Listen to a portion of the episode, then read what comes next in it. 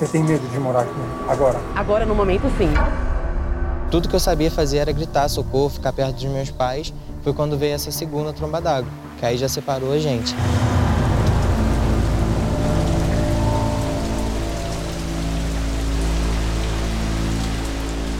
Toda vez que esse barulho de chuva, de trovões começa, para muita gente que mora nas encostas dos morros, esse é um momento de desespero. É aquela correria para tentar tirar a família de casa, para salvar animais de estimação, móveis, documentos, enfim, para não perder nada que foi conquistado com tanta dedicação. O problema é que nem sempre dá tempo de escapar. A terra desliza e aí, em poucos segundos, aquela avalanche de lama leva muitas histórias embora. Esse é o tema do Câmera Record desse domingo e também é sobre isso que a gente vai falar hoje aqui no podcast. Eu sou Mariana Ferrari, editora do Câmera Record, e hoje eu vou conversar com dois repórteres que viram bem de perto como que é viver numa área de risco. Aqui em São Paulo, eu falo com Marcos Reis. Oi, Marcos, tudo bem? Oi, Mai, tudo bem? Tudo ótimo. E no Rio de Janeiro, eu também converso com a Vanessa Libório. Vanessa, bem-vinda aqui ao podcast. Tudo bem, Mariana? Tudo bem, Marcos? Vamos conversar. Vamos lá. A Vanessa viajou até a região serrana do Rio, que foi devastada pelos temporais há 10 anos. São imagens que estão na nossa cabeça e são inesquecíveis. Mais de 900 pessoas morreram na época e 30 mil ficaram sem casa. Essa foi a maior catástrofe climática do Brasil. E agora, no início de 2021, a Vanessa esteve em Teresópolis, que foi uma das cidades atingidas pelas chuvas, e lá ela conheceu o Alan. Na época, ele tinha 9 anos, era uma criança e morava com os pais e a irmã no morro, lá numa área de risco. O Alan foi o único da família que sobreviveu no mar de lama. E ele lembra com detalhes como é que tudo isso aconteceu. Vamos ver o que ele contou para Vanessa.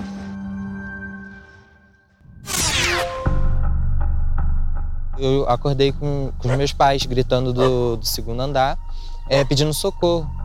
E a gente ficou na garagem, assim, já estava com uma altura grande, com lama. E eu, a gente ficava abraçado, um do lado do outro, assim. E eu sempre fui um menininho, assim, que sempre gostei de, de abraço. E eu falei assim, mãe, tá muito frio. Ela foi e me pegou no colo. Você lembra do sentimento daquele garoto de 9 anos, nessa primeira tromba d'água, quando vocês estavam abraçados e foram separados? De medo. Eu gritava meu pai, minha mãe, o tempo todo. O que está acontecendo? E chorava. Nessa segunda tromba d'água, né? Aí já não vi mais meus pais. Eu acordei preso, na, soterrado na lama.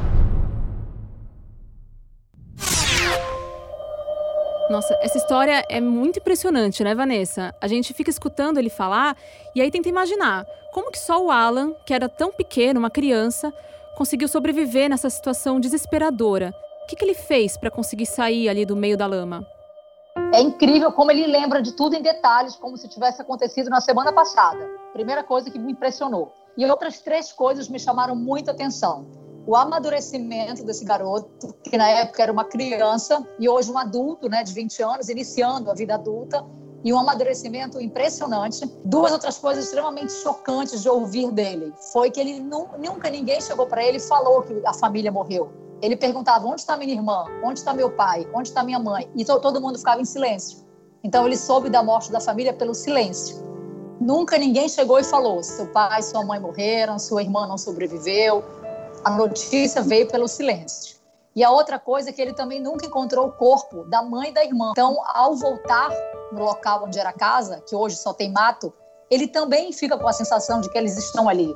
O Câmera Record também vai mostrar histórias de quem, dez anos depois, acabou de perder a casa também por causa da chuva. E o mais impressionante é que você olha para sua direita, quando você está na área ali de risco, e você vê os escombros, vê uma casa que acabou de cair, e aqui a poucos metros, uma casa em construção, onde você olha e em algumas semanas alguém vai morar ali.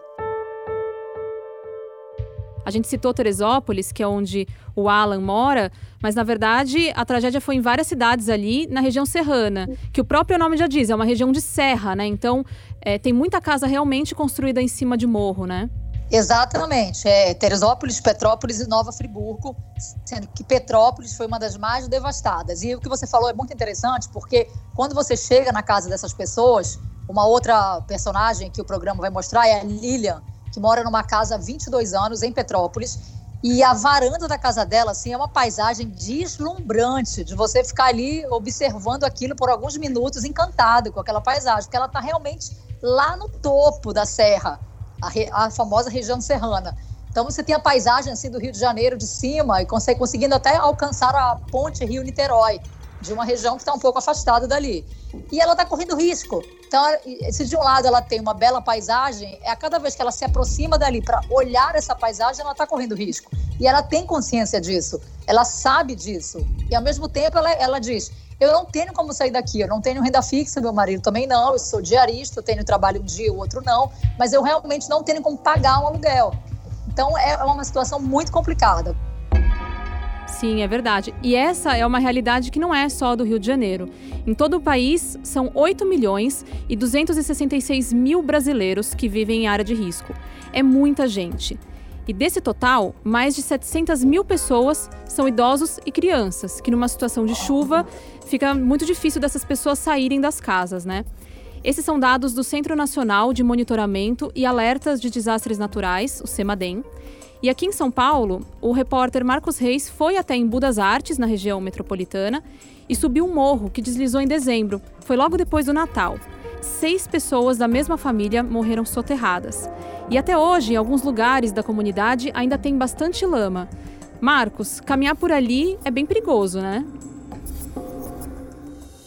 Maria, é muito perigoso e assusta quando a gente chega, porque quando a gente chega na comunidade, a gente percebe, obviamente, morro que a gente tem que subir para poder alcançar essas casas. É, mas impressiona o amontoado de, de, de, casinhas, né? Uma praticamente em cima da outra. É, a gente não, às vezes nem sabe quando termina uma casa e começa, onde termina uma casa e começa a outra, porque dá a impressão de que é tudo uma casa só, mas são várias casas ali diferentes. No dia que nós fomos gravar, a gente chegou lá por volta de umas duas da tarde. É, a última vez que tinha chovido tinha sido há dois dias. Então, já fazia dois dias que a chuva não caía, os moradores estavam um pouco mais tranquilos depois da situação que eles, eles passaram, mas mesmo assim a gente já percebia é, que a terra estava úmida, né? não estava encharcada, mas já estava úmida, mesmo dois dias depois é, da última chuva. E quando a gente estava lá gravando, começou a chover. Mesmo a chuva muito fraquinha, a gente já vê as pessoas saindo de suas casas, umas já vão para casa do vizinho, umas já começam a movimentar que a chuva vai se tornar mais forte. Né? Então a gente já vê essa angústia que a gente tentou é, trazer para a matéria. E ao longo da tarde que nós estávamos lá gravando, essa chuva começou a ficar mais forte, é, ela começou a cair com mais força, a gente já começou a ver a mudança no solo, principalmente. O solo que estava úmido antes já começou a ficar encharcado, ou seja, muito rápido para aquele solo ficar encharcado. E a gente está falando de um solo que vem acumulando chuva há muito tempo. E você falou que tem morador que sai de casa quando começa a chover e vai para o vizinho. Só que muitas vezes o vizinho também está numa área de risco, né? Também está ali no morro, também está tá perto do barranco. E nessa caminhada ali pela comunidade, você achou moradores que insistem em viver até na casa que está interditada, por exemplo, né? Perto de onde deslizou a terra. Uma dessas pessoas que você encontrou por lá é a Denilza e ela te explicou por que, que ela decidiu continuar vivendo no morro, mesmo com a casa dela interditada. Vamos ver agora o que ela falou para o Marcos. Eu tenho nove animais e uma filha. Com nove animais, eu não vou conseguir alugar uma casa pequena para poder suportar meus animais. Então, eu vou continuar na casa que está interditada, porque eu criei meus animais, eu não vou poder largar eles. Eu não escolhi estar aqui. Eu estou aqui porque não tenho outras condições de estar morando em um lugar melhor. Você vai ficar aqui mesmo com medo? Vou ficar aqui mesmo, mesmo com medo, mesmo por não ter aonde ir, não tenho mãe, não tenho pai, né? Então eu tenho, eu tenho que ficar aqui. Marcos, essa questão dos animais é só um dos motivos, né? Porque os moradores ficam na área de risco por outras questões também eu, eu, percebi assim que tem três tipos de, de, moradores nessa região. Tem os moradores que passaram por esse susto, e é, é o caso da Denilza, que tem, por exemplo, nove animais e não tem para onde ir. Não é a primeira vez que eu, que, eu, que eu entrevisto pessoas que passaram já por uma situação de desmoronamento, mas não saem do lugar porque tem seus animais. Esses abrigos não recebem os animais. Então você imagina ela que cria há muitos anos esses nove animaizinhos, não tem para onde levá-los. Eles são da família, né? Eles enxergam esses animais, obviamente, como da família. Então, eles, se a prefeitura não aceita eles nos, nos abrigos, nos albergues, nas escolas, então eles preferem não sair. continuar nesses locais se arriscando. Isso é muito comum, a gente vê, é um tipo de, de, de perfil é, de moradores que se negam a sair por conta dos animais. Tem um perfil também muito pequeno, mas existe, de moradores que não acreditam que aquele desmoronamento vai acontecer. Se já aconteceu, não vai acontecer de novo. É muito difícil acontecer duas vezes. Ou se nunca aconteceu, puxa, em anos não caiu, por que vai cair agora? Então tem esse público que ainda é muito pequeno, mas prefere se arriscar lá é, por não acreditar que vai desmoronar. E o terceiro grupo, que para mim é o grupo maior, e a Vanessa percebeu isso muito bem no Rio de Janeiro também, e aqui em São Paulo a gente percebe isso muito também, são as pessoas que sabem do risco, têm medo, ficam apavoradas, mas não tem para onde ir. Então, você ser tirado dali, né, vai para um albergue, depois a prefeitura te coloca numa casa onde você tem que pagar um aluguel mais baixo, de 300, 250 reais, mas são pessoas que não pagam já aluguel, porque não têm condições de pagar. Deram todas as suas economias para comprar aquela casinha. Então, não tem opção mesmo. Às vezes é preferível para elas ter medo e correr esse risco do que não ter para onde ir. E para entender por que, que esses deslizamentos de terra continuam acontecendo nessas regiões, o Câmara Record foi até o centro que monitora os possíveis desastres naturais no Brasil inteiro. Quem explica para a gente agora é o Marcelo Henrique Celucci, que é coordenador geral de operações e modelagens do CEMADEM. O deslizamento, o desmoronamento ocorre quando a terra perde a sua coesão, as suas características, deixa de ser uma coisa firme para ser uma coisa mais gelatinosa. Eu diria que duas questões muito claras. Uma, obviamente, é a chuva. Né? Se precisa chover acima de um determinado valor. Mas o outro é a intervenção que o homem, né, os moradores fazem na região. Tirar a vegetação, fazer corte e aterro, né, construir em lugares de alta declividade. E muitas vezes existem vazamentos, né, Marcos, quando você foi lá na comunidade em Budas Artes, você conseguiu ver esses problemas que o Marcelo acabou de falar? Todos esses problemas a gente consegue enxergar. Primeiro, quando a gente enxerga um, um, um morro desses completamente ocupado por casas, aquelas casas não existiam ali, elas foram construídas. Para serem construídas, eles tiveram que derrubar todas as árvores que existiam ali. Então, o desmatamento para poder construir essas casas já é um desses fatores é, que eles alertam como perigo para desmoronamento. Isso a gente enxerga de longe já. E o segundo é, motivo que a gente enxerga mais perto é a questão, por exemplo, do saneamento básico. Não existe. São casas que estão ali ocupadas irregularmente. Não existe sistema de esgoto para essas casas. Então as pessoas improvisam o seu próprio esgoto. Né? São canos que saem das suas casas e despejam todo, todo o esgoto diretamente na terra. Então você imagina aquele solo que já foi desmatado, ou seja, não deveria ter construção ali em cima, está recebendo todo dia litros e litros e mais litros de é, dejetos. Né? Então aquilo tudo vai sendo acumulado no solo. Né? E ainda mais a chuva né, que a gente vê, lixo também a gente enxerga muito lá. Então chega uma hora que o solo não aguenta e desmorona. Para saber mais como é a vida de risco nessas encostas de morros, você não pode perder o Câmera Record esse domingo. O programa começa logo depois do Domingo Espetacular. E se você quiser ver essa e outras reportagens do Câmera Record, é só acessar o playplus.com.